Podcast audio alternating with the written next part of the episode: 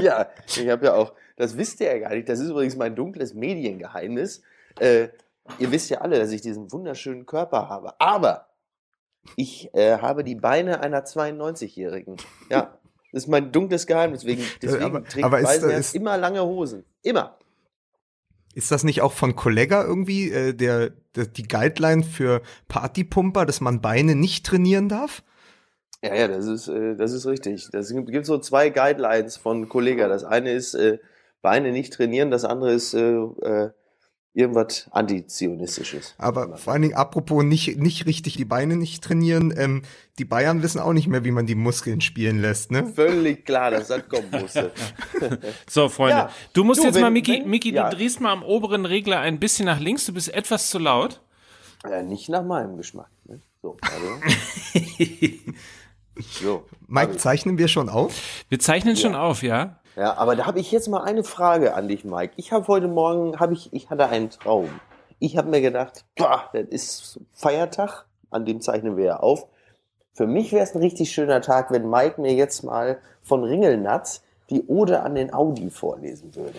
Das tue ich sehr gerne. Wir müssen aber darauf hinweisen, dass das jetzt Werbung ist und dass man das natürlich von den redaktionellen Bereichen trennen kann. Aber und muss vor allem auch. Aber es geht um Gebrauchtwagen Plus. Einfach einsteigen. Das sind die großen Gebrauchtwagenwochen, allerdings auch von Audi mit 0,99% Sonderfinanzierung in Zahlungnahme von bis zu 3.500 Euro. Und ähm, wer halt dringend jetzt mal gerade ein neues Auto braucht, der geht zu Audi und kauft sich für 0,99% Sonderfinanzierung und äh, 3,5 3.500 Euro in Zahlungnahme einfach einen neuen Audi. Jetzt, jetzt auch schon mal, jetzt auch schon mal vorsorgen, weil 2018 wird Deutschland Weltmeister und dann hat man was für ein Autokorso. So, Sag ich nur mal. Jetzt, Sag ich jetzt nur schlau mal. sein, jetzt schlau sein, Corso-Auto sichern. Audi. Vorsprung durch Technik. Vor allen Dingen, weißt du, als wenn irgendjemand oder als wenn wir im Verdacht stehen würden, redaktionellen Content zu haben. Das ist kompletter Unsinn. Wer kommt denn auf so eine Idee? Das kann man uns wirklich nicht vorwerfen. Pass auf, bevor jetzt hier die Fanfare kommt, sage ich euch mal was, was ich in den letzten Tagen gemacht habe. Nicht in den letzten Tagen, sondern gestern Abend. Bist du dir sicher, dass du uns das sagen willst? Das könnte justiziabel sein. Ich habe äh, die Spiegel-Titelstory von ähm, Feldenkirchen gelesen, die komplette. Ja. der ja 150 Tage lang Martin Schulz begleitet hat. Und jetzt kommt's. Ich habe alle relevanten Zitate kopiert und mir in ein Dokument geladen. Und auf Schals drucken lassen. ja, okay, genau. Und, ich- äh, und ich könnte euch beispielsweise äh, mit Heieiei und Mano Mano Mano Mann Ach zu, so. zu Fußball MML begrüßen. Wollen wir das mal machen? Ja. Dann Also- äh, jetzt bitte Musik.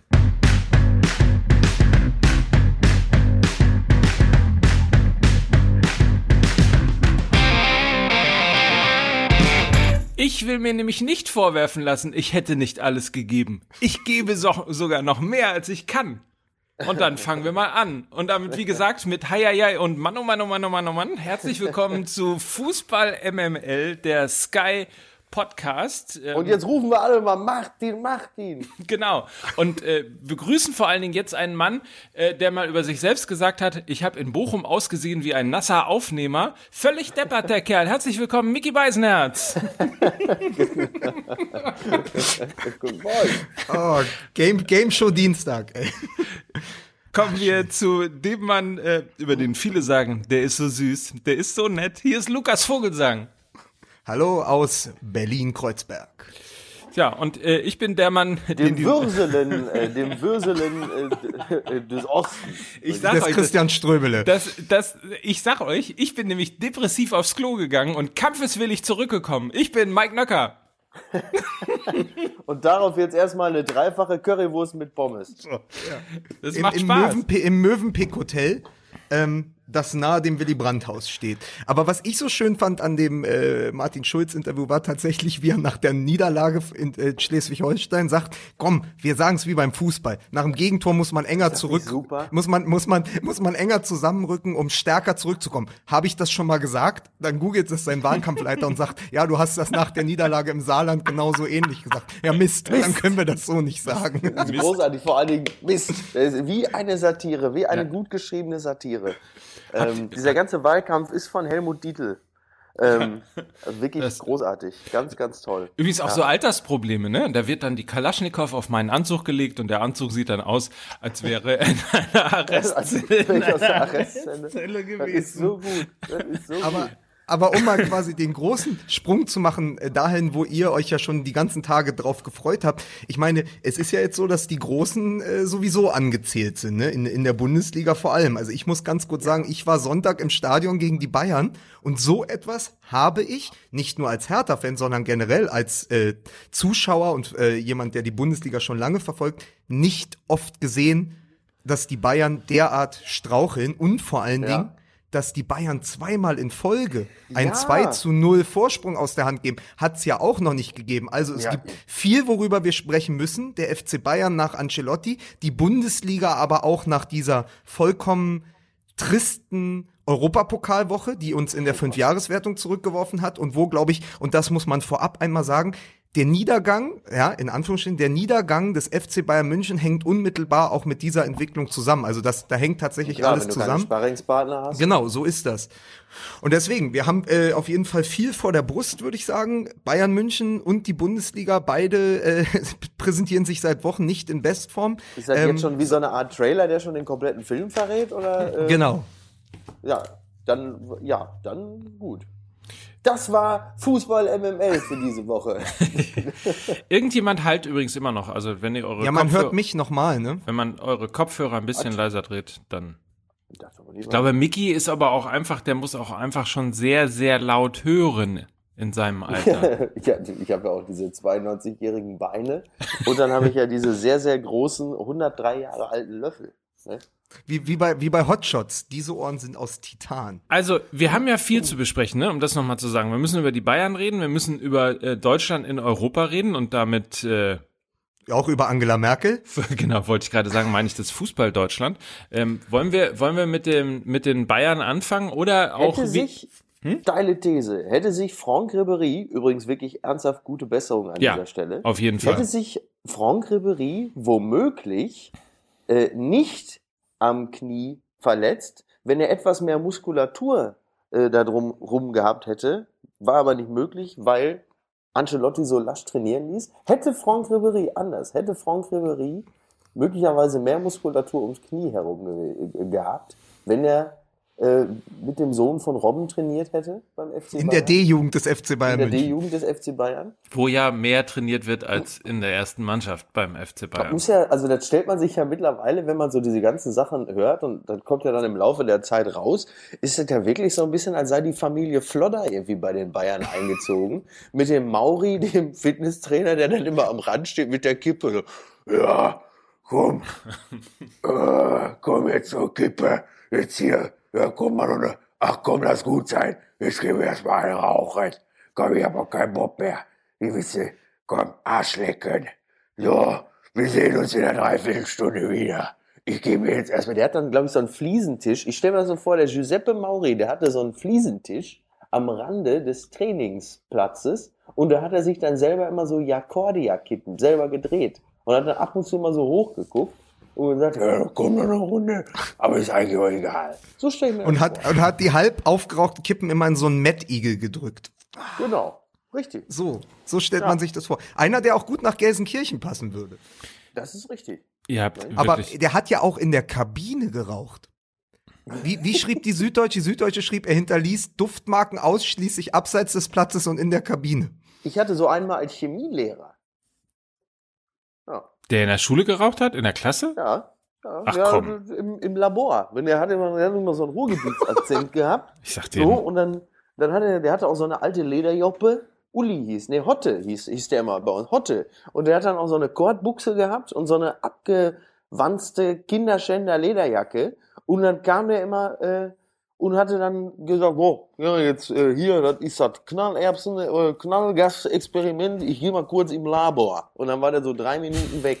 Ich gehe mal kurz im Labor. Und dann kam der wieder und er hatte auch wirklich komplett knallgelbe Finger und ist dann zum Perzen während der Schulstunde mal kurz ins Labor gegangen und hat uns dann immer vorgemacht, als hätte er da so eine Versuchsanordnung da schon mal vorbereitet, die es aber nie gab. Die einzige Versuchsanordnung, die er äh, rausgefunden hat oder versucht hat rauszufinden, ist, was passiert mit dieser Zigarette, wenn ich sie anzünde und inhaliere.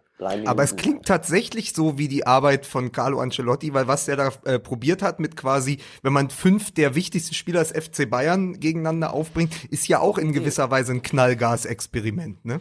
Und wir wissen jetzt, warum Hannelore Kraft nicht über die Bildungspolitik in NRW reden wollte, weil offensichtlich schon damals einiges im Argen lag. Das ist, das Entschuldige, ich, ich, ich, ich da darf man stimmt. keinen drauf aufmerksam machen. Ja. Entschuldigt, ich habe immer aber, noch dieses dieses Schulz-Ding, dass ich meine, dieses Interview immer. Ihr macht einen richtigen Kasper. Aber die wichtige, die die, die wichtige Frage ist, da Markus Feldenkirchen vom Spiegel ja nicht Carlo Ancelotti begleitet hat, was ich auch eine schöne Reportage gefunden oh ja. hätte, die letzten 150 Tage von oh ja. Carlo Ancelotti. Die grundsätzliche Frage, die ich mir stelle und die stelle ich euch, ist, ist der Fehler bei Ancelotti zu suchen oder liegt der Fehler nicht viel, viel tiefer, so wie Oliver Fritsch, der geschätzte Kollege von Zeit Online geschrieben hat, die Bayern sind einfach im Moment nicht besser. Und erstmal muss man einen Trainer finden, der aus diesem Haufen, ja, teilweise überaltert, zerstritten mit ähm, Xabi Alonso und äh, Philipp Lahm gegen die linke und die rechte Gehirnhälfte dieser Mannschaft. Ja. Äh, da muss man erstmal einen Trainer finden, der es besser macht als Ancelotti. Und es ist dann nicht vor allen Dingen in erster Linie eine ganz klare Fehleinschätzung von Uli Hoeneß nur zu vergleichen mit 2008, als er Jürgen Klinsmann installiert hat? Ja, das ist natürlich auch totaler Blödsinn. Also ich glaube, die Wahrheit ist wie so häufig in der Mitte und die ist,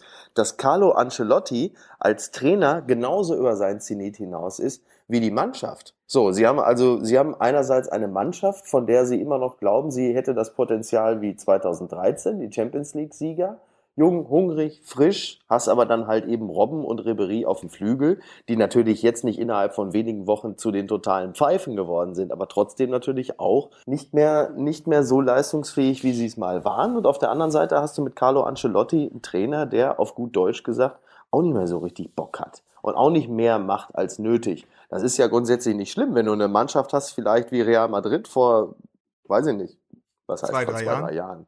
Ja, von mir aus dann mag das noch reichen.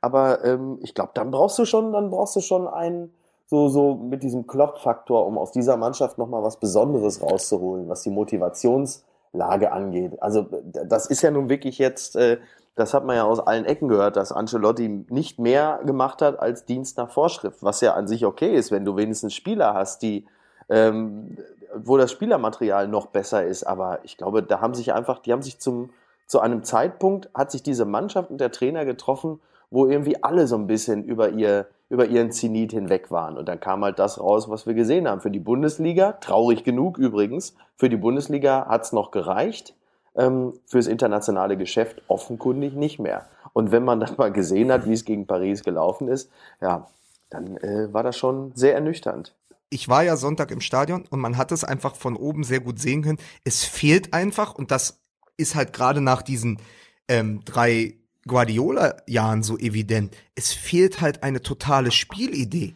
Natürlich mhm. ist vorne Lewandowski und der gewinnt dann nochmal den entscheidenden Zweikampf. Natürlich ist da irgendwie der Faktor Müller, der sich in die Räume bewegt, die es kaum gibt. Aber das wirkt halt irgendwie so nach Schema. Das kennt man. Darauf kann man sich einstellen. Dann mal der Ball rauf, raus auf den Flügel. Robben macht seine zwei drei, zwei, drei Moves, die man von ihm kennt. Das war's dann aber auch. Es gibt keine Spielidee. Es ist nicht dieser erdrückende FC Bayern, den man unter Guardiola kannte, wo halt klar war, wir, ja, bedrückend auch, aber es ist nicht mehr da. Es, es ist ja nicht so, dass Hertha BSC hat sehr viel Courage auf den Platz gebracht, aber das war's auch. Und das hat aber gereicht. Also mutig nach dem 2 zu 0 plötzlich anzurennen gegen die Bayern, reicht dann eben für zwei Tore. Und ich kann mich nicht erinnern, wann das letzte Mal so war, dass die Bayern so anfällig waren für eine, naja, es ist der Tabellenzehnte der Bundesliga, Hertha BSC mit 8 zu 8 Torverhältnis, also absolutes Mittelmaß im Moment, ja. Und wenn dann Mittelmaß reicht, mit ein bisschen Courage, um die Bayern so in Verlegenheit zu bringen, das ist kein gutes Zeichen für die Bayern und auch leider nicht für die Bundesliga. Aber pass mal auf, vielleicht ja. ist der, vielleicht ist der Punkt ja der, dass, ähm, so wie mein Freund Lothar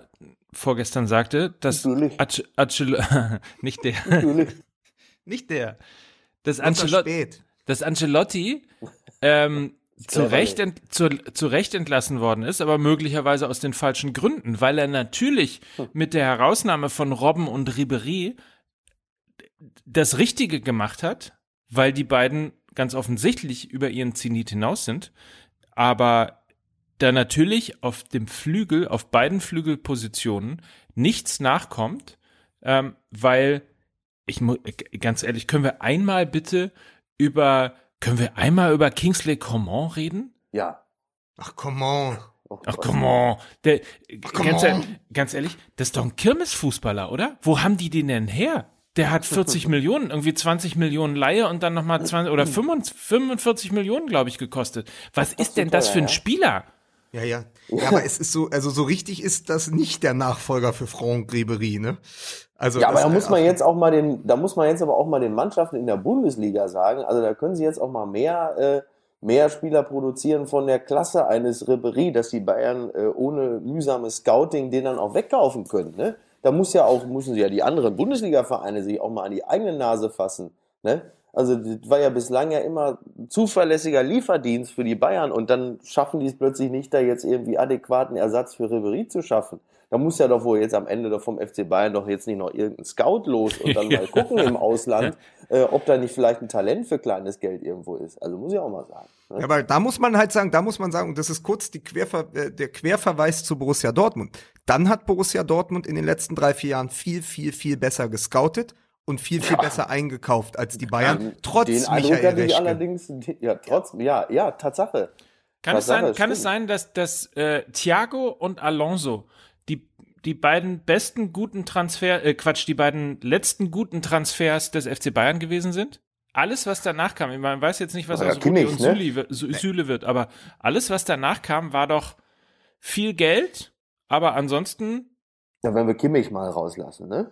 Also Ja, aber, aber, aber Alonso ist auch in dem Sinne ein schlechter Transfer, weil Alonso nur verbunden ist mit dem Transfer Ja. von Kroos. Kroos, Und wenn ja. Kroos zu Real Madrid geht, und ich meine, es gab vor vielen Jahren, ähm, hatte jemand äh, schon mal geschrieben, in, in Spanien hatte ich noch mal geguckt, in der Zeitung, als, als Kroos bei Bayern so aufgezogen hat, hat in Spanien geschrieben, das ist der junge Alonso. So, und dann geht der junge Alonso zu Real Madrid und die Bayern holen den alten Alonso und schaffen es damit ja für zwei Jahre die Lücke im Mittelfeld, die sich auftun wird, zu kaschieren. Das heißt, ist Alonso ein guter Transfer oder ist Alonso nicht schon quasi der schlechte Transfer für die Zukunft gesehen, weil du natürlich keinen Nachfolger aufbauen konntest? Haben sie ja nicht geschafft. Ja, also quasi, das war ja etwas auf Zeit. Das war äh, Planned Obsolescence. Das war die absolute Sollbruchstelle dieser Mannschaft. Da so ein Maestro zu installieren, der schon irgendwie äh, 33 war oder 34 und jetzt eben gegangen ist und eben dieses Loch ist ja nicht zu stopfen. Das heißt, der einzig richtig schlaue Transfer war Thiago, aber der hat ja nun auch, also erinnert euch das 1 zu 0 in Paris, wie Thiago da in den Zweikampf geht. Sowas war ich nur noch von Brian Roy bei Hertha BSC Ende der 90er gewohnt. Sozusagen so kurz Spalier stehen, dann so tun, als würde man was machen, dann ins leere Grätschen und dann ist Neymar weggezogen. Also so richtig ist Thiago ja auch nicht der Überfußballer, wo man sich jetzt hinstellt und sagt, na geil, wenn die anderen Neymar, Cavani und Mbappé haben oder Messi, wir haben immerhin Thiago. Thiago oder nix, das ist ja auch Quatsch. Also so richtig gut hat er sich ja auch nicht entwickelt. Ja, vor allen Dingen äh, wird es für Thiago jetzt sowieso auch nochmal äh, ein bisschen schwieriger, weil es ja offensichtlich so innerhalb der Mannschaft ja auch äh, diverse Gräben gibt, weil äh, Thiago äh, und James äh, offensichtlich ja irgendwie zu so einer äh, italienisch-spanischen äh, ähm, Pizza-Connection gehören, ähm, die irgendwie mit Ancelotti und so essen waren. Wenn so, das- Ja, ja, Wenn- weil aber wenn Vidal, das- Vidal, Vidal, Martinez, James, Thiago ist ja die eine Seite. Die waren ja Mhm. quasi auf der Seite von Ancelotti. Und dann hast du die fünf Granden, nämlich äh, Boateng, Hummels, Müller, äh, Robben und Ribery, die ja eben auch ganz klar, weil die enger an Hönes dran sind, gesagt haben, wir können mit dem nicht mehr arbeiten. Und ich meine, äh, im Interview hat ja Hummels auch gesagt, als er gefragt wurde, war das, war das jetzt schnell die Reaktion, hat er gesagt, ich weiß nicht, ob das schnell war, vielleicht nicht zu schnell. Also die hätten den gerne früher als später losgeworden, den Trainer. Aber also das man muss man ja auch sehen, mal dass sagen- die Bayern das erste Mal, entschuldige Mike, dass die Bayern das erste Mal seit den 90ern, Basler, äh, Matthäus, äh, Klinsmann, der FC Hollywood, das erste Mal wieder so gespalten auftreten. Weil warum hat man denn die Bayern sich auch gern angeguckt 2013, 14? Weil das plötzlich so eine Einheit war, die einfach ja als Maschine funktioniert. Und plötzlich merkst du, oh, da haben sich ganz, ganz große Gräben aufgetan. Was ist da eigentlich los? Und da muss man tatsächlich mal sagen, also wenn das, wenn das so stimmt und es scheint ja so überliefert zu sein und noch niemand hat es in irgendeiner Form dementiert, dass es unter einem Trainer möglich ist, im 21. Jahrhundert, wo wir von, von Laptop-Trainern reden, wo wir äh, ganz viele unterschiedliche Sparten im, im Betrieb, im Trainingsbetrieb eines, eines Bundesliga-Vereins haben, Motivation etc. etc., dass das noch möglich ist, dann sieht man natürlich zum einen daran, dass Carlo Ancelotti ganz offensichtlich in der Tat keinen Bock mehr hatte oder zumindest über seinen äh, Zenit hinaus ist und B, dass möglicherweise dann auch die Synapsen beim FC Bayern nicht mehr so richtig funktionieren, weil das musst du ja eigentlich viel, viel früher unterbinden. Also dann darfst du, wenn das so ist, mit diesem Trainer ja gar nicht in die neue Saison gehen. Aber ist nicht das Problem, dass oben in der Geschäftsstelle der große Präsident thront? Ja, also wenn wir über, über die Synapsen sprechen, ich meine, Uli Hoeneß ist das Gehirn dieses Vereins. Vielleicht ist das mittlerweile ein bisschen verkalkt. Der Mann führt diesen Verein Bitte. seit 79 und ich, Das ist eine ich finde halt, Unverschämtheit. Das gibt's überhaupt nicht. Entschuldigung. äh, der führt ihn seit weiß auch 79 nicht, wo und er der führt ihn auch wie noch in 79. Und das ist Ja, das wie Meier Problem. Vorfelder, das ist das System Meier Vorfelder. Uli Hoeneß Ja, aber- ist der neue Meier Vorfelder. So. Ja, aber dann würde der, das wäre ja dann schon die Rettung, weil dann würde er jetzt den deutschen Fußball umkrempeln und in 14 Jahren So. werden wir Weltmeister. So, so ist es nämlich. Ja, so. Denk, denk mal drüber nach, Micky. Ja, Ja. Das, ist, das möchte ich dem Hönes gar nicht, diesen Kredit möchte ich Hönes gar nicht geben. Aber es Du, ist doch tatsächlich so, Frage. die Ich kann- Bratwurst stinkt vom Kopf. Ja. Oh. Und ich kann aber gar nicht fragen, ich kann oder kann gar nicht Und, sagen. der, und ob- dieser Kopf und diese Wurst hat ja auch zwei Köpfe. Und das sind Rummenigge und Hönes. Verstehst du? Die Bratwurst hat zwei Köpfe. Und die heißen Rummenigge und Hönes. Und deshalb ist es in der Mitte faul. So. Das Wurstgleichnis, das, das äh, Das Hegelsche Worst-Case, Wurstgleichnis. das Worst-Case-Szenario. so, damit wir den auch noch haben. Nee, Herzlich aber vielleicht willkommen. ist es tatsächlich, Das vielleicht ist es. Jetzt haben wir auch einen vielleicht ist Titel, es ich. Ne? tatsächlich einfach ein, äh, ein ähm, vielleicht ist es einfach auch ein Zweikampf äh, zwischen Hönes und Rummenigge, bei denen es eigentlich wie bei so zwei alten Weibern nur noch darum immer geht, wer Recht hat und den Blick völlig versperrt äh, für das, was die Mannschaft jetzt braucht, weil die beiden da oben sich gegenseitig immer behaken äh, mit irgendwelchen Transfers und irgendwelchen Trainerverpflichtungen und äh, völlig außer Acht lassen, was gut für die Mannschaft wäre. So. Und jetzt geht es nur noch darum, wer von uns beiden hat Recht. Aber wenn du oben auf der Tribüne Waldorf in Stettler sitzen hast, musst du doch nicht, dich nicht wundern, wenn der Rest aussieht wie die Muppet Show. Wenn Aber da irgendwie oh. Schweine im Weltall ist, weißt du? Ja, aber Ja. kann es sein, kann es sein, dass, Ja. die, dass diese zwei Jahre, in denen ähm, Uli Hoeneß nicht da gewesen ist, dem Verein tatsächlich sogar nachhaltig, nachhaltig schaden? Also zum einen, weil er wirklich gefühlt so ein bisschen so dieses, dieses Näschen, was ihn mal ausgezeichnet hat, verloren hat, weil ihm diese, diese zwei Jahre fehlen, weil er in so eine, in so eine andere, in so eine äh, kapitalistischere Fußballwelt wieder reingekommen äh, ist, in denen er ganz viele Sachen gar nicht entstand, äh, gar nicht verstand äh, oder bis heute auch nicht versteht, was er teilweise ja sogar in Interviews auch sagt. Und das Zweite ist in der Tat dieser dieser ähm, wirklich, ich will nicht sagen bis aufs Blut geführte, aber für jeden sichtbare Machtkampf zwischen äh, Rummenigge und Hoeneß, wo es einfach nur darum geht, wer ist eigentlich die Nummer eins an der Siebener Straße.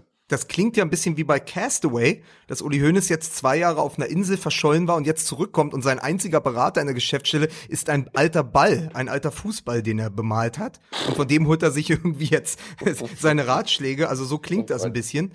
Ähm, aber Wilson, es tut mir leid, Wilson. Wilson, Torfabrik, hör auf, Torfabrik. bitte, bitte, es tut mir leid, Wilson, Torfabrik. Ich will dich nie wieder allein lassen. So, So, so haben wir den Punkt auch gemacht. genau. Sehr gut. Da lasse ich unseren Markus mal eine schöne Grafik zu basteln, wie Uli Hoeneß einfach da so allein. Sehr schön, ja. Ich möchte Oh, übrigens Mann. to Tobi Escher äh, zitieren, der auf Twitter geschrieben hat, das hat mir sehr gut gefallen, hat auf Twitter, hat auf Twitter geschrieben, äh, die fetten Jahre sind vorbei beim FC Bayern, es wird Zeit, dass Thomas Tuchel kommt. Natürlich. So, die Gastronomen in ganz München zittern bereits. Ja. ich, ich habe auch die Überschrift für diese schöne Grafik mit Uli Hoeneß und dem äh, Fußball. Knast away. Oh Gott, oh Gott, oh Gott. No. Und, und, Knast away verschollen. Mit und Uli über Hoeneß. meine, über meine Karlauer sagt, macht man sich immer Ich habe lustig. Feuer gemacht. Ich habe Feuer gemacht. Das ist so unglaublich.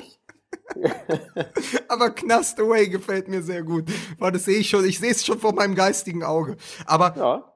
An, ansonsten, ähm, wenn wir jetzt quasi über die Bayern sprechen, müssen wir letztendlich auch, Aber wollen wir nicht auch eigentlich mal über die Spitze der Bundesliga sprechen? Und genau, müssen wir Bayern- eigentlich auch über Borussia Dortmund ja auch sprechen. schuldig, ne? Ja. können wir aber vielleicht noch einen, einen Satz darauf verwenden. Ich meine, wenn ich schon diese schöne Brücke eigentlich gebaut habe, Ja, äh, eben. dass Die, Sie Thomas, hören die schöne Brücke mit Mike Nöcker. Thomas Tuchel möglicherweise Trainer, der neue Trainer vom FC Bayern München. Das müssen wir, dazu müssen wir uns äußern. Ja, aber das ist ja jetzt auch so, guck mal, man muss das ja von der Seite sehen. Und das, ist ja, deswegen freue ich mich auch. Thomas Tuchel ist bei, den, bei, bei Dortmund ja gescheitert, weil er an den großen, am großen Ego im Vorstand halt einfach gescheitert ist. Und da muss man sagen, da sehe ich für äh, Tuchel dann in Bayern, da wird's ja dann wesentlich entspannter, ne? muss man ja einfach auch mal so sagen. Also Absolut. von daher wird das richtig gut. Ich möchte einfach diese dünnen Porripiten, diese, diese Grissini-Baguette-artigen Beine von Tuchel möglichst bald in einer Lederhose bei der Vorstellung sehen. Das muss ja so aussehen wie bei so einem Kastanienmännchen, äh, wo da so zwei Streichhölzer rausgucken. So. Also das, das ist eigentlich das Foto, auf das ich lechze und giere. Ist nicht Thomas Tuchel die beste Versicherung dafür, dass Carlo Ancelotti nicht zurückkommt, weil er hat doch schon in Dortmund den Italiener verboten. Ich sag nur, ne? Über meine Karlauer macht man sich immer lustig und sagt dann, irgendwie habe ich irgendwo auf Twitter gelesen oder nee, auf Facebook haben wir eine Nachricht bekommen, dass nach meinen Karlauern immer so betretenes Schweigen wäre und dass das dazugehören würde. Übrigens, Ja.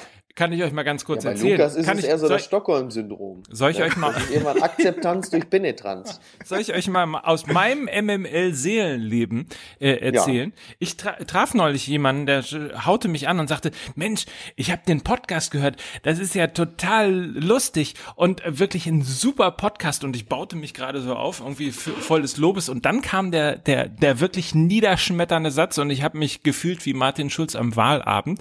äh, er sagte nämlich dann, das ist so toll, wie sich die beiden die Bälle zuwerfen.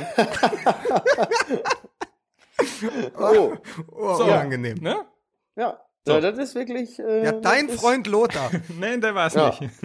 Wie So. sich die beiden, die und, was- und, was machst und, was- und du bist da, du stehst daneben so wie Giuseppe Mauri, ne? Und machst gar nichts. Genau. Und raucht Rauchend. Kette. Ich rauche. Rauchend.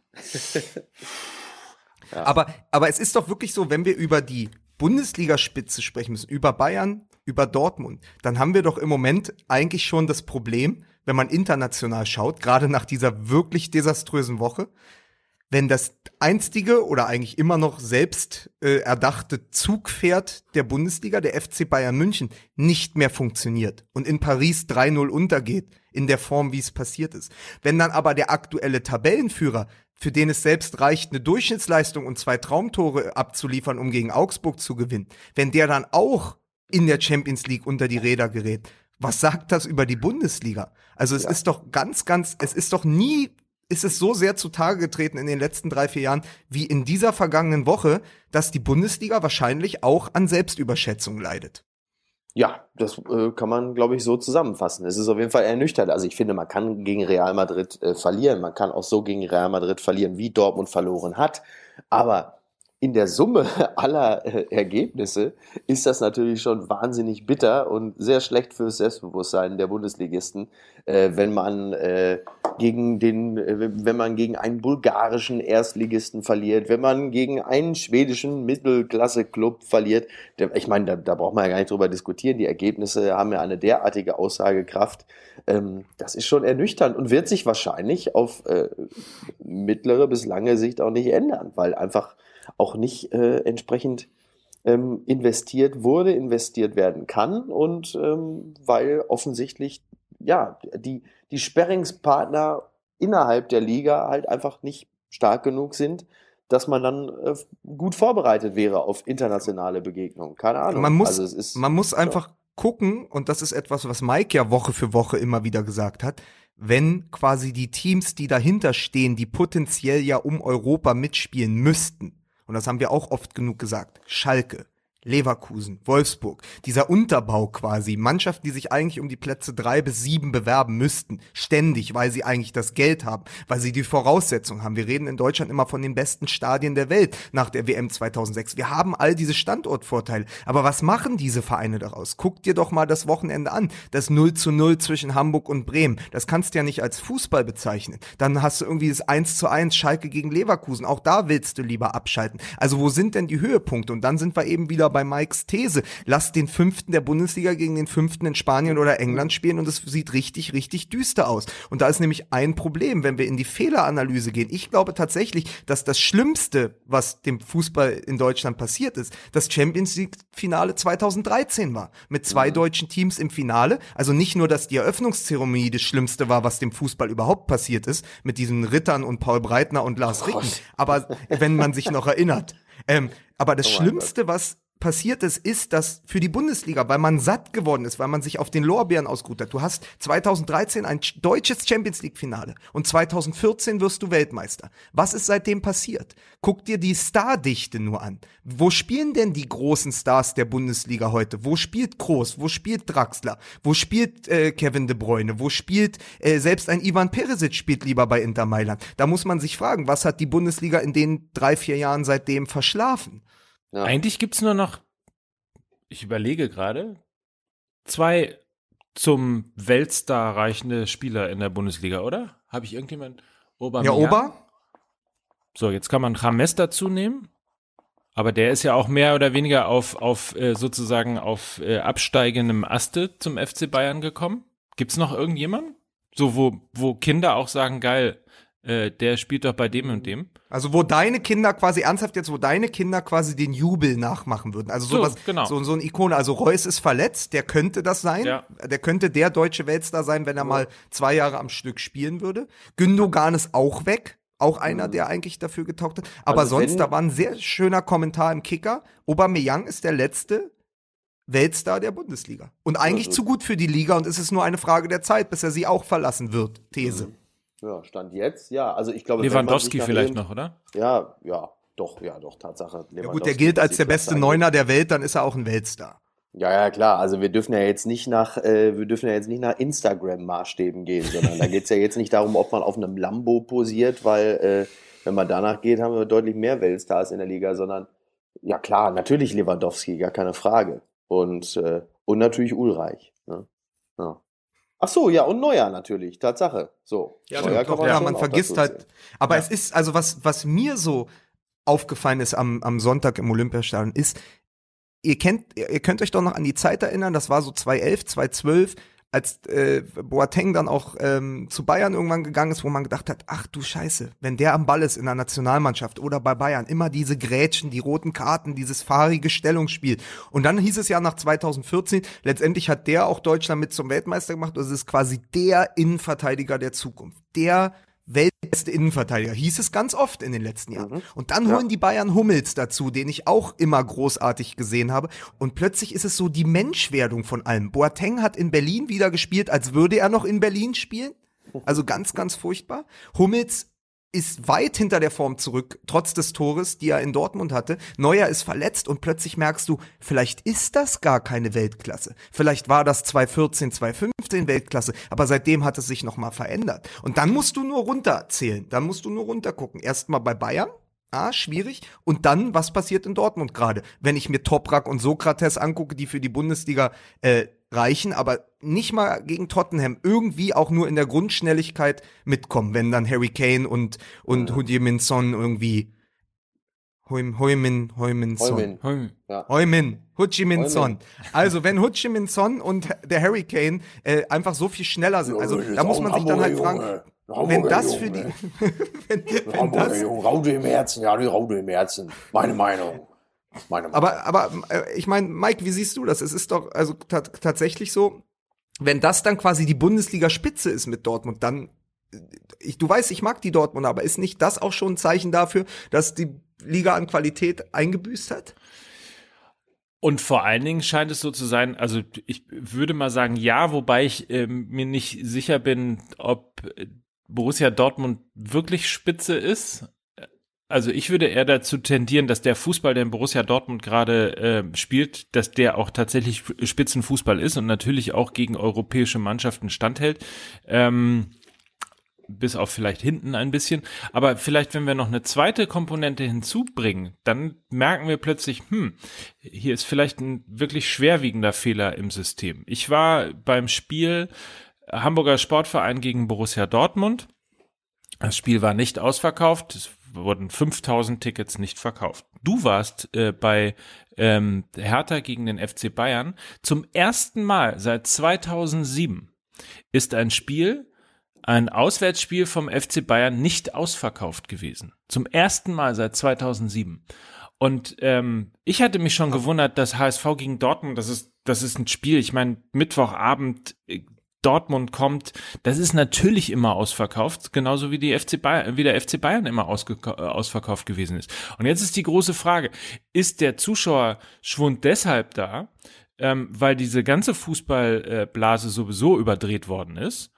Oder liegt es tatsächlich auch daran, dass die, dass die, ähm, dass die Zuschauer ein Gespür dafür haben, dass es jetzt auch nicht mehr so der absolute Mega-Hit und der vor allen Dingen der absolute Mega-Fußball ist, ähm, wenn Dortmund oder Bayern vorbeikommt. Und meine Mannschaft, meine Mannschaft, sowieso Meine nicht. Mannschaft. Ja.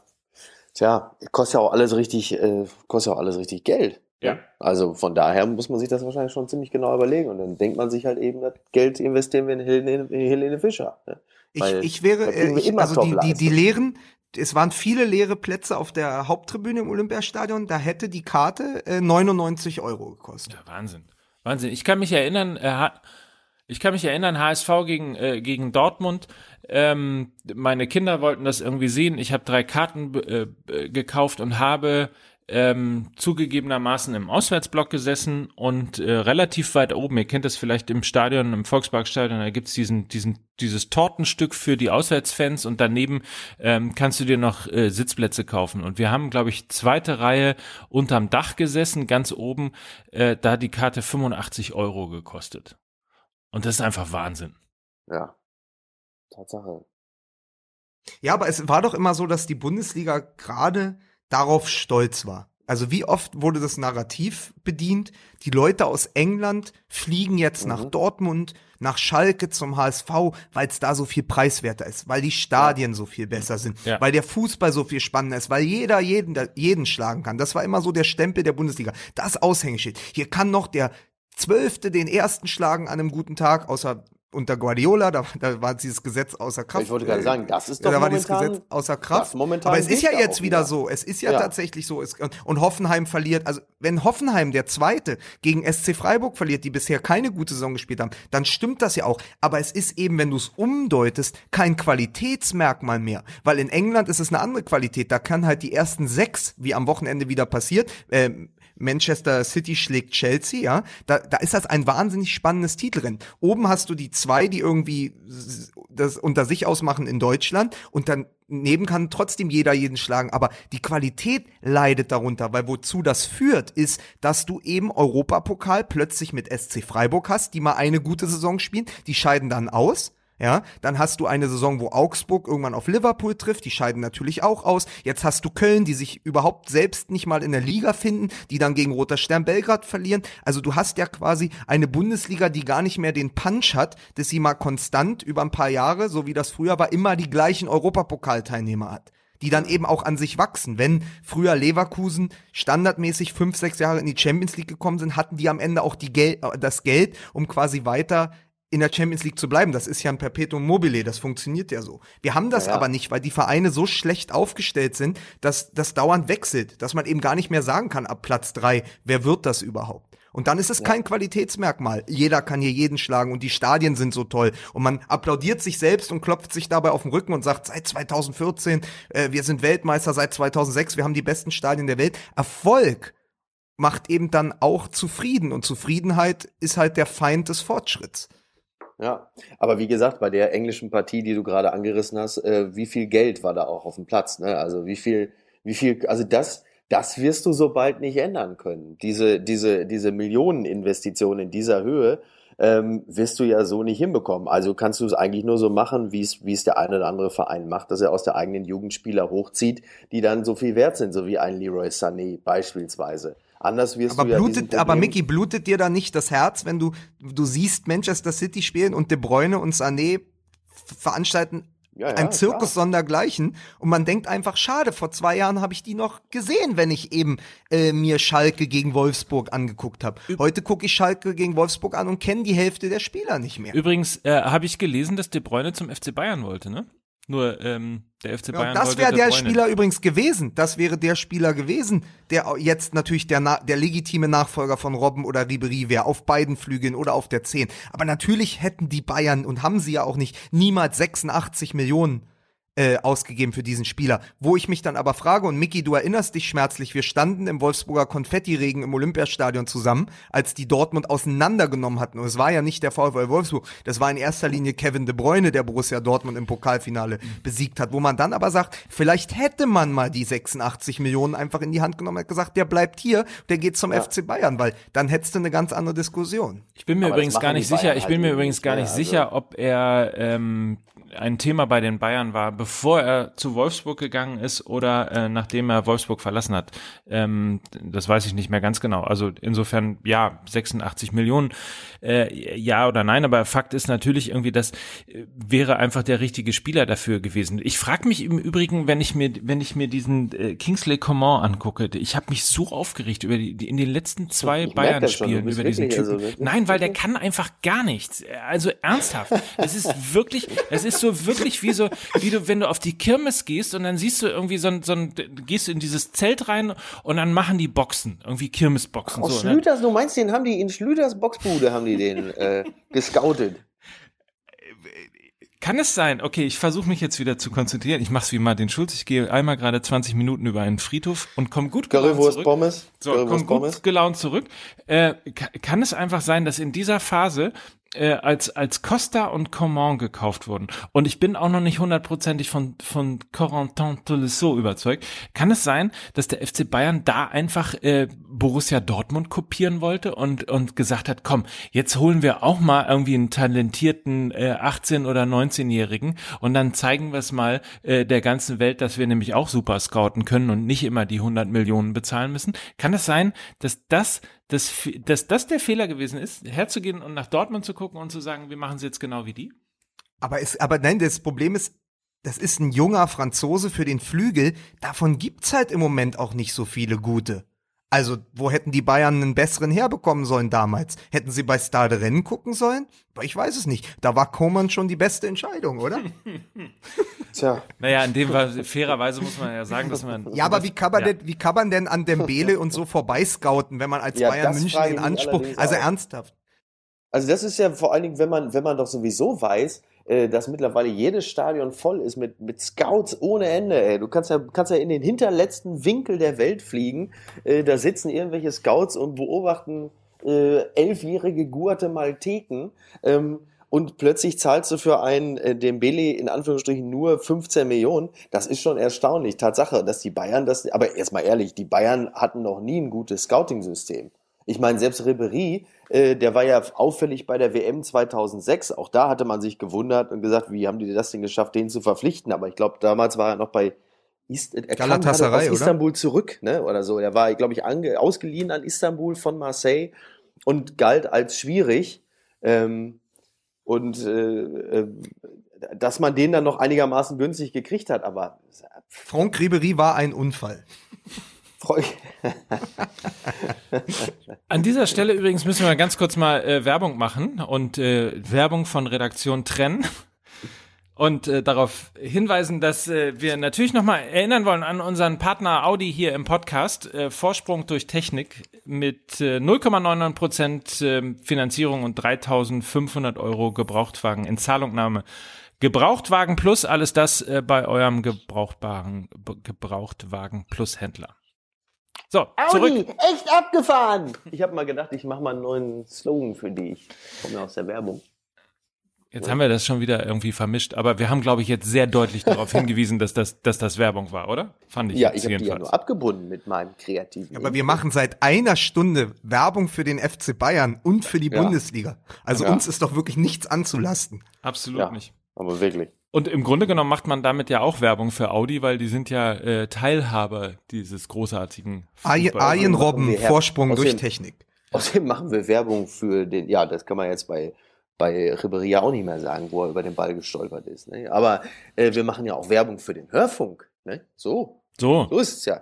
aber jetzt mal ernsthaft, ich meine, wir haben so ganz, ganz doll den Finger in vielen Bereichen in die Wunde gelegt. Wir haben den Finger überall reingesteckt, wo es ging. Also, also Wo warst du denn gestern Abend eigentlich und hast Gewonnen jetzt. so und und ähm, und und die Frage ist, wir haben ja jetzt Länderspielpause und haben auch ein bisschen Zeit, uns vielleicht irgendwie in den nächsten in diesem und in dem nächsten Podcast auch noch mal ein bisschen Gedanken über den deutschen Fußball zu machen und die Frage, wo das eigentlich hingeht. Wo geht dieses, wenn du, wenn du merkst, es bröckelt schon an der, an der einen oder anderen Stelle. Hoffenheim kriegt die Hütte nicht mehr voll, wenn es um äh, die Euroleague geht.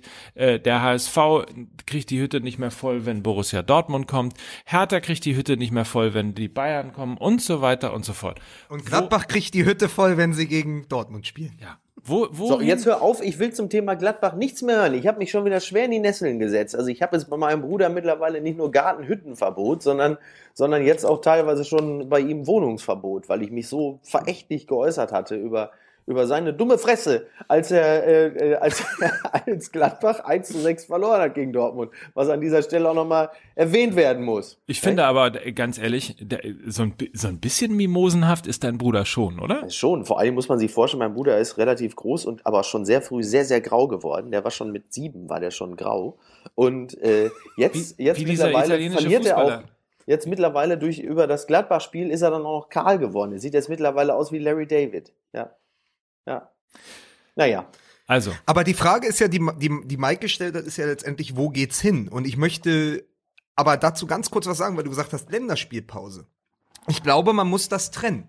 Ich glaube, dass der Weg der Nationalelf ein guter ist und dass das auch auf die nächsten zwei, drei Jahre auf jeden Fall absolute Weltspitze ist, weil Ja. wir ja jetzt über das Produkt Bundesliga reden und wir haben gerade so viele Namen auch gesagt, Kroos, Draxler, Sané. Ich meine, die Deutschen gehen einfach ins Ausland. Sie gehen halt dahin, wo mehr Geld gezahlt wird und wo einfach im Moment mehr Spektakel ist. Das heißt, ja. Und auch mehr Konkurrenz. Also wo. ja, witzigerweise profitiert die Nationalmannschaft von der Entwicklung der Bundesliga. Weil die Bundesliga produziert nach wie vor neben Frankreich die meisten Talente. Aber natürlich Ja. gehen die dahin, wo gutes Geld gezahlt wird. Das Ja, heißt, wo du hast ein spielen. Genau. Und wo sie dann diese. Konkurrenzsituation haben. Also ich glaube tatsächlich, dass am Ende Draxler aus so einer Situation wie in Paris wo er sich gegen die drei, vier Jungs da vorne durchsetzen muss, viel gestärkter rauskommt, als wenn er auf, äh, auf Schalke noch spielt oder in Wolfsburg, wo er dann gegen Freiburg spielen muss oder gegen Hoffenheim, ja, äh, in einem Umfeld, das zu ihm gar nicht passt. Also ich glaube, die Nationalmannschaft profitiert von der Entwicklung. Man muss nur wirklich, wirklich auf das Produkt Bundesliga aufpassen, das immer so überverkauft wird seit Jahren, aber sich einfach sukzessive zurückentwickelt hat. Also dahin wird es, glaube ich, gehen. Und ich glaube, dass also der Ansatz wäre jetzt von mir, man muss auf die selbstreinigen Kräfte des Marktes irgendwie vertrauen, dass quasi die Leute irgendwann sehen, ach, äh, Zuschauerschwund und wie können wir denen entgegenwirken. Aber ich glaube, dass es im Moment noch zu gut läuft, als dass es eine Änderung geben wird. Und dann muss man einfach gucken, ob das nicht was Zyklisches ist. Also, dass es jetzt Ja. eben mal drei, vier Jahre wieder schlecht läuft. aber die Diese Frage ist doch Fünfjahreswertung- wirklich. stellt euch mal vor, die Bundesliga muss, um mal wieder Werbung für sich machen, irgendwann wieder äh, dahin kommen, dass sie die Trainingslager in Deutschland macht. Auch, auch nicht schlecht. Oder keine, ich meine, die machen ja mittlerweile Schotten die sich ja ab. Ich meine, was trainieren die da hinter verschlossener Tür? Ich meine, bei dem Murks, der da und der dann am Samstag, Sonntag aufgeführt wird, können die doch auch bitteschön öffentlich trainieren. Wir brauchen so, wir brauchen wieder mehr Kiebitze an den an den Fußballplätzen, die den mal sagen, wie man und wo der Hase langläuft. So Kennt ihr eigentlich diesen Kiebitz vom HSV, der diesen Helm aufhat? Kennst du den, Micky? Was? Wer soll denn das sein? Leute, ist ja schon wieder von mir die Rede. Von mir die Rede ist ja? Ja, Raum im Herzen. Oh, wisst ihr, wo wir, ich weiß es jetzt gerade, aber wo du gerade sagst, hier Raute im Herzen und so weiter, äh, Elbphilharmonie im Herzen, ne? Wir müssen dringend darüber Ja. reden, dass wir ja zum ersten Mal tatsächlich live auftreten und das, also zumindest kann ich für mich proklamieren, dass ich weder singen noch tanzen, äh, noch ein Nessun dorma, nessun dorma. Ich habe schon mal geübt. Sehr gut. Wir treten Ja. auf und zwar am 15. November in der großen Online-Marketing-Rockstar-Podcast-Nacht. Mein Gott, was für ein Name. Ne? Und wir, Alter. und wir machen die Hütte voll. So. Und zwar Ganz die genau. Elbphilharmonie. Null, Und zwar mit ganz ernsthaft. 0,99% Kartenfinanzierung. Und, und ich habe für 3500 Euro erstmal ein paar Karten gekauft. Und ähm, nee, aber in der Elbphilharmonie, ist, ich finde äh, ich freue mich darauf. Ja, fantastisch. Fantastisch. Ich meine, als, also, Mike, du und ich, wir als Bürger Hamburgs haben für diese Kack-Elbphilharmonie ja auch jede Menge Geld gezahlt. Da ist es ja wohl unser verbrieftes Recht, da dann auch mal aufzutreten. Ne? Im Grunde genommen, Mike, sind du und ich hier in dieser Hamburger Entsprechung des Oktoberfestes, sind du und ich, wir sind die Amigos von der Elbphilharmonie. So, so sieht's doch aus. Für das Hamburger Publikum. Ne? Ja. Ja. Die drei Amigos. Das Novemberfest in der, im Elbphilharmonie-Zelt. So quasi. So. Ne? Und mit, mit uns, den drei, mit den Dreien. Mit den MML-Burm. Die, die drei Torneure. Oh. Die drei Torneure. Das schreibe ich auch noch mal auf. das ist schön. Auch das protokolliere ich auf meiner unsichtbaren Schreibmaschine. Ja, sehr gut. Ähm, nein, ich wollte nur sagen, also wenn ihr, wenn ihr da hin wollt, es gibt auch noch Karten. Ihr müsst euch beeilen, weil irgendwann geht das Ganze so in den komplett großen äh, Verkauf und da man in Hamburg ja immer noch in die Elbphilharmonie äh, geht, kann es möglicherweise auch sein, dass relativ viele enttäuschte Menschen äh, dann zur Podcast-Nacht kommen, weil sie denken, sie sehen irgendwas Klassisches und dann kommen halt irgend die drei Torneure. Ja, aber da siehst du mal, die Enttäuschten werden dann jetzt nicht mehr von der AfD aufgefangen, sondern in der Elbphilharmonie von uns. Wie schön von, ist das denn? Von MML. Karten auf jeden Fall, ihr müsst mal den Artikel suchen, omr.com. Ähm, da ist ein Artikel über die lange Podcast-Nacht und da gibt es auch einen Link zu Karten. Also nur falls irgendjemand Interesse haben sollte, uns irgendwann mal, nämlich am 15.11. live zu sehen. Aber, aber mich interessiert das jetzt schon noch, also auch was Mickey dazu sagt. Also Mike hat jetzt wirklich die Frage aufgeworfen, wohin geht's mit der Bundesliga? Und ich finde, wir haben jetzt mal so eine quasi fast monothematische Sendung gehabt, wo wir einfach mal gesagt haben, nach diesem nach dieser Woche mit den sechs Niederlagen im Europapokal und quasi äh, der großen Niederlage von Bayern München in Berlin, obwohl es ein 2-2 war.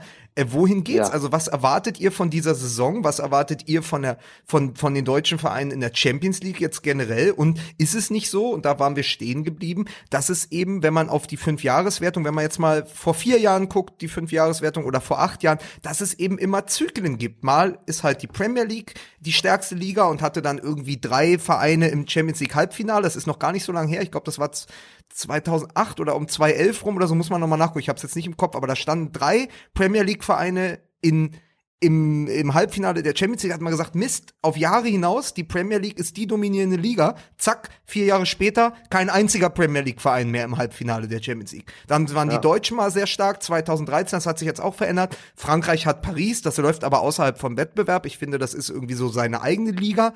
Ähm, Ja. Dann waren die Spanier jetzt wieder sehr stark. Also muss man nicht einfach auch sagen, dass das Zyklen sind und dass sich das in ein, zwei Jahren vielleicht auch wieder verändern kann? Oder ist das einfach ist das Kind schon so, so sehr in den Brunnen gefallen mit der, Der Kind, Bundesliga? äh, ich glaube einfach, dass es wirklich, also nein, ist es natürlich nicht. So scheiße, wie es in diesem Jahr ist, wird es jetzt nicht, wird's jetzt nicht jede Saison werden. Manchmal hat man halt einfach auch wirklich ganz klassisch Pech und keinen Lauf, aber es hängt einfach wirklich viel an dem, was ausgegeben werden kann. Ist doch klar. Also du hast, äh, wenn du wie bei den, speziell bei den englischen Vereinen und teilweise natürlich auch bei den spanischen, lassen wir die italienischen mal raus, die sehe ich jetzt auch so stark nicht, abgesehen von Juve, ähm, hast du halt eben, wenn es spitz auf Knopf kommt, den teuren, aber dafür halt eben auch hochtalentierten Einzelspieler, der dich dann halt einfach mal eine Runde weiterbringt durch eine Einzelaktion. Und das sehe ich halt in Deutschland in der Form nicht. Und die kriegst du in erster Linie nur A, äh, wenn du sie selber in der eigenen Jugend entwickelst und dann mit bisschen Glück vielleicht zwei Saisons behältst oder B, für teures Geld einkaufst. Und solange sich das in Deutschland nicht massiv ändert, ähm, ist es doch, ist es doch bekloppt zu glauben, es würde, äh, es würde von alleine wieder werden, wenn man nur, äh, ja was, keine Ahnung, nur noch mehr Spieler ausbildet, noch, äh, noch irgendwo eine Girlande ins Stadion hängt, ist doch Quatsch. Das geht doch in dem Falle nur übers Geld. Aber wir, aber wir können doch wirklich, also das ist doch das Einzige, wovon die Bundesliga profitieren kann. Wir haben es in diesem Transfersommer gesehen. China zahlt unfassbar viel Geld Ja. und die Premier League zahlt unfassbar viel Geld. Weswegen schon deutsche Mittelklasse-Profis für 20, 25 Millionen entweder nach China gehen oder eben auch Genau. nach England. Ist nicht die große Chance, also es gibt, glaube ich, zwei Möglichkeiten. Die große Chance der Bundesliga ist das, was sie seit zehn Jahren sehr gut machen und wo Frankreich jetzt einfach aufgeholt hat ist weiterhin eine Vielzahl von Talenten hervorzubringen, um von dem Geld dann auch zu, äh, zu profitieren und dann quasi selbst wieder zu investieren. Und ich glaube, dieser Weg wird weiter voranschreiten und da ist die Bundesliga gut aufgestellt mit all den Nachwuchsleistungszentren. Und die zweite Sache ist dann, und das wird man gerade in Hannover nicht gerne hören, Aber muss die Bundesliga sich überlegen, ob sie nicht doch die 50 plus 1 Regel kippt und eben Tja. den Investoren die Türen öffnet? Weil ich frage mich jedes Mal, wenn ich Hertha, bei Hertha BSC sitze, in diesem großen Stadion, in dieser wirklich schönen Stadt, und dann sind 40.000 bei einem Spiel gegen Leverkusen da. Ja, weil einfach nicht mehr geboten werden kann, weil Hertha eben ein Mittelklasseverein ist. Was würde denn sein, wenn du aus Charlottenburg kommst, wo eh am, am Kurfürstendamm die Russen ein- und ausgehen in den Boutiquen, wenn man sich irgendwann mal einem russischen Investor geöffnet hätte? Also ich sage nicht, dass man das so machen muss, aber muss die Bundesliga mit dieser Idee spielen, dass dann eben doch die Leute mit ihrem Geld kommen und dass man international mithalten kann? Oder sagt man, ach komm, das ist so schön Tradition und Romantik, da muss man sich aber nicht wundern, wenn man halt irgendwann gegen Östersund äh, in der Europa League verliert. Also das sind eben die zwei Möglichkeiten. Und da ist nur die Frage, ja, ich also- kann mich nicht entscheiden. Irgendwo muss die Kohle herkommen oder halt irgendwo mehr Fernsehgelder, wie auch immer das äh, ausgedealt werden soll. Also ich bin für die Öffnung und äh, zuerst einmal gehen Rummenigge und Hoeneß und Hassan Ismaik übernimmt den FC Bayern. Ne? so. Ja, wieso? Er hat doch 1860 auch sehr schnell aus der zweiten Liga geführt. Also von Das- daher, der Mann kann es doch. Das stimmt. Übrigens, ist schön auch, äh, CT8 hat äh, getwittert, auf der Bayernbank neben Sanjol und Salihamidzic gestern eigentlich nur noch fehlte dort Jens Jeremis. Du, der, weißt du, was lustig ist? Also speziell, ich, ich wirklich nichts gegen äh, nix gegen Brazzo Salihamidzic, aber das ist tatsächlich so eine Personale, die fühlt sich ja wirklich so ein bisschen Nährlingeresk an, oder? Ist das nicht so ein bisschen so irgendwie so? Da fühle ich mich so ein bisschen an diese Zeit äh, zurückerinnert. Total. Und, ähm, Ja. Ist aber wahrscheinlich auch wirklich der totalen Romantik eines Uli Hoeneß geschuldet, der irgendwie hofft, dass man mit diesen alten Wie Kräften die Süddeutsche, wie die Süddeutsche getitelt hat mit Salihamidzic und Magath damals. Liebe aus Zeiten der Kohl-Ära. So, so, so, so ist das und so. Das ist wirklich diese Mir Samir Quatsch, ja? Mit Ja. elf Thomas Müller die Champions League gewinnen und dann holt man die Leute aus der Bayern-Familie. Also ich sage Ja. dir eins, wenn die Bayern werden so lange Probleme haben, bis sie nicht Marcel Wittecek zurückgeholt haben. Ich Emil warte auf Marcel. Wittecek. Ähm, Genau, aber das ist doch genau so ein Quatsch. Da kannst du da auch Jean-Pierre Papin, ja, irgendwie Ja. auf die Bank setzen. Was für ein Der Unsinn. Schapapapa. Ja. Also, Ja, und da ja. muss man ja, ich meine, du hast ja letzte Woche äh, schon mal gesagt, du hast, du, du, du sehnst dich ja nach einem Felix Sammer. Da steckt ja schon alles drin. ja. genau. Wenn man schon Ja. Felix Magath und Matthias Sammer vermisst bei Bayern, dann muss ziemlich viel Unsinn passiert sein in den letzten Jahren. Und es ist Das ist doch so, richtig. einem Sammer, einem Sammer nimmst du das doch ab, wenn der da steht. Und ich meine, da haben die Leute, wir haben ja über die, wir haben ja über die Autorität von Sidan gesprochen in der Realkabine. Ich sage dir als Spieler, Matthias Sammer hat Dortmund zum Meister gemacht und er war als Spieler eine Autorität. So jemand fehlt mir beim Bayern. Ich mag den nicht zwingend, aber weißt du, so jemand, der irgendwie so ein bisschen was Internationales atmet. Und wo man nicht denkt, na, sie haben den Erstbesten aus der Schafkopfrunde verpflichtet. So, das fehlt mir. Vielleicht sollte mir Sammer, auch für die Bundesliga. vielleicht Ja, sollte diese, Sammer Trainer werden. Wahnsinn, ne? Dieser Wahnsinn, dieser unbedingte Wille zum Erfolg. Also wie gesagt, ich glaube auch unter einem Matthias Sammer hätte Ancelotti äh, äh, anders trainieren lassen, beziehungsweise wäre früher weg gewesen. Also ähm, ich finde das ja auch faszinierend, dass Spieler gegen den Willen des Trainers eine heimliche Trainingsgruppe gegründet haben. Also quasi Trainingsgruppe 2 wie in Hoffenheim, nur in dem Falle, dass die alle auch gespielt haben. Also irgendwie Sehr, faszinierend. sehr strange. Ich finde übrigens, wenn wir uns Gedanken über den äh, deutschen Fußball machen, dann sollten wir zumindest erwähnen, dass ähm, eigentlich der FC Bayern natürlich auch mal re ein Recht auf eine Schwächeperiode hat, nach dem, was sie alles gerissen und geholt haben und gewonnen haben. Ähm, und eigentlich muss man nochmal, wir haben das in den letzten Podcasts auch schon getan, aber den Finger nochmal sehr deutlich in die Wunde legen bei Vereinen wie Schalke, wie, wie Leverkusen, äh, wie Wolfsburg. Fairerweise ist es nämlich nicht so, oder andersrum gesagt, wir gucken immer auf eins und zwei, auf Dortmund ähm, und auch auf die Bayern, aber wir müssen vor allen Dingen auf, auf, die, auf die großen Schiffe der Bundesliga gucken, die einfach fairerweise in den letzten Jahren nichts gerissen haben und ganz offensichtlich ähm, werden da vor allem die, die Hausaufgaben nicht gemacht. Vor allem ist man da falsch aufgestellt und ähm, die sind mit ein Grund, warum es der Bundesliga gerade international, zumindest in der Euroleague, nicht besonders gut geht. Ja, der Unterbau fehlt halt, weil Genau. da falsch Ja. gearbeitet wurde. Ja. Ja, da kriege ich, also speziell, speziell beim FC Schalke kriege ich auch wirklich massiv die Krise. Äh, also die Krise, wie sie selber quasi die Krise haben, weil das gibt's doch gar nicht. Also jetzt ist die Saison mit einem neuen Trainer, äh, geht los und es ist schon wieder so eine, so eine, ja, was ist das eigentlich so? Das ist so Graupensuppe irgendwo, Ja, ne? nicht, Wo nicht, nicht, nicht nur, es ist nicht nur für Rudi Assauer Fußball zum Vergessen. Oh Gott, oh Gott, danke. Die, Mann, die, Mann, die, Mann, Mann, Mann. die Sachen, die beantwortest du schön alle selbst. das Ja, absolut. Da schreibe ich nie eine, nicht eine einzige E-Mail beantwortet. Das hat mir Mike in mein Skript geschrieben. Ja, ja, ja. Und jetzt steht er da nicht zu. So, ich wollte übrigens die ganze Zeit, es gibt so ein paar Martin Schulz-Sätze, die ich unbedingt reinfließen lassen wollte, aber dann bin ich ehrlich gesagt zum Beispiel zu gut erzogen für Ups, kleines Bäuerchen zwischendurch. Oh Dann Gott, ja, richtig. Wo er vorher noch, wo er, wo, wo, wo er vorher sich noch so als, als Weltpolitiker kurz inszeniert Genau. und als nächstes kommt dann einfach Ja. wirklich sehr schön gesetzt, kleines Bäuerchen. Genau. Oh Mann, ey. Erstmal in Ruhe einen Kaffee und dann noch pinkeln gehen. Das sind Ja. ehrlich, naja, lassen wir. Jetzt muss ich noch mal Lulu und dann geht's aber auch schon los. Irgendwo hat er allerdings das Momentum auch rausgeholt. Ja, stimmt, stimmt. Und sie haben es auch noch erklärt. Im Gegensatz zu uns hat er es auch mal erklärt. Hm? Das Momentum. Also nicht er selbst, sondern äh, Feldenkirchen. Es ist jetzt irgendwie quasi fast eine Stunde rum. Ich muss jetzt mal nach Hannover mein, mein Kind abholen. Und Aber der war nicht, der war nicht schlecht. Aber trotzdem, äh, ihr, ihr merkt, ich bin nachhaltig äh, verletzt. Ich weiß nicht, warum man sich ausgerechnet über meine Karlauer lustig macht. Möglicherweise ist das so. Ich habe mal irgendwann den Test gemacht, als es Harald Schmidt noch gab, und dann habe ich einfach äh, mir ein paar Witze aufgeschrieben und äh, die Witze erzählt, über die, die, die so den Brüller des Abends in der Schmidt-Show war. Und wenn man die selber erzählt vor einem Publikum, lacht da keiner.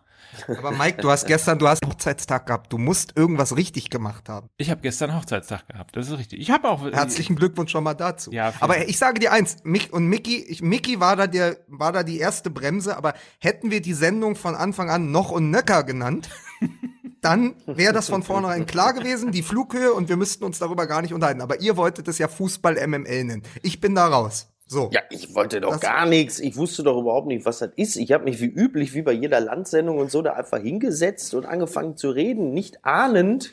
Also ich bin, was meine Jobs angeht, wie Franz Beckenbauer mit Verträgen. Ich mache da einfach mit und stelle dann plötzlich fest, ach du Scheiße, sowas ist das. Und dann kommst du nicht mehr raus aus der Nummer. Jetzt werde ich aber richtig sauer. Du vergleichst Fußball MML mit einer Landsendung. Ist, habe ich das richtig vernommen gerade? Ja, wieso ist doch eine tolle Runde hier? Ist doch wirklich gut. Ne? Nächste Woche übrigens Kubicki. Ne? Nächste Woche kommt Kubicki. Fußball MML. Ja. Kubicki und Bosbach. Boah, da Ja. freue ich mich schon drauf.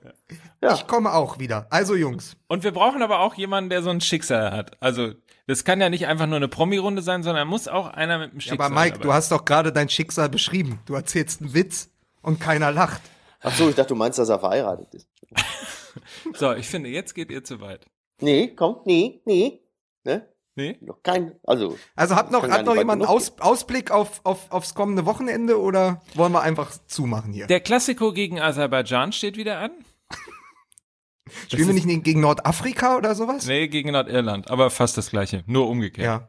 Ja, und das sage ich ganz klar. Aserbaidschan, hier, Bako, Bako, Kuchen, das war früher, das war eine Partie, das ist doch das Ding, wo sich jeder zeigen kann. Und das sage ich auch nochmal ganz klar, wenn dann jetzt gegen Aserbaidschan, wenn sie den Adler auf der Brust haben, dann heißt es doch, Leute, jetzt hier mal ran, alle zeigen. Jetzt gerade die Königsmörder von Ancelotti müssen jetzt mal zeigen, dass sie wollen, dass sie können. Wenn ich sehe, dass auch nur einer von den Jungs mit einem Zucker da nicht volle Pulle dabei ist, sag ich dem ganz klar, hier, Hummels, kannst du den Weltmeistertitel, kannst du dir auf die linke Backe kleben, auf die rechte kriegst du hier Briefmarke, ab, Flugsteig, A140, will dich nicht mehr sehen, komm, flieg ab zu deiner Cassie, trink den Smoothie, kümmer dich, mach ein paar Wadenwickel, es ist mir egal, ich will hier elf Jungs auf dem Platz sehen, die Vollgas geben, ran, ab, wie Max ans Gehackte, das ist, Ja, also und so halt, ne? Äh, wo waren wir? Äh, Aserbaidschan war es, ne? Genau. Ja. Ja. Ja. Und äh, Ja, aber das, also das ist doch, das Ziel muss jetzt sein, die Qualifikationsgruppe mit zehn Siegen zu beenden oder wie viel sie da brauchen, ungeschlagen und dann, dann, dann Ja. kann man, ist auch super, weil dann ist das halbe Audi-Ding für den Autokorso schon durch, weil Ja. wir sind ja dann quasi Weltmeister, wenn wir Nordirland auch noch geschlagen haben. Ja. Und ähm, alles gut. Also die Bundesliga ist im Moment mehr Lars Stindl als Miroslav Klose, aber Top. Das ist super alles. Äh, Leute, ich muss los. Ja. Äh, ich feiere ja jetzt äh, gleich hier mit allen äh, äh, Tag der deutschen Einheit. Ich muss gleich noch einen Kopf von einem Os Ossi aushöhlen und auf die Fensterbank stellen mit so einer Kerze drin. Ne? Oder Das hast du. vergiss immer mehr. Wie feiert man das noch gleich? Ne? Ja. Ach, keine Ahnung. So, Freunde, also lasst es euch gut gehen. Ihr Ja. Grüßchen, Küsschen. Ich äh, hab keine Zeit mehr für den Scheiß. Und ich ende wie immer, so wie ich angefangen habe, mit Martin Schulz. Ich bin schon zufrieden, wenn ich uns nicht blamiert habe. Fußgängerzone Harald Schmidt-Witze zu erzählen. Wird doch immer peinlicher mit ihm. So langsam muss er sich auch mal überlegen, ob das mit Mitte 60 vielleicht noch die richtige Idee ist. Also wirklich. Harald Schmidt-Witze erzählen. Ja, also noch drüber geht's einfach nicht. Politikerköpfe aushöhlen und eine Kerze reinstecken, der sogenannte Kürbiki. So, ab in die Haie jetzt.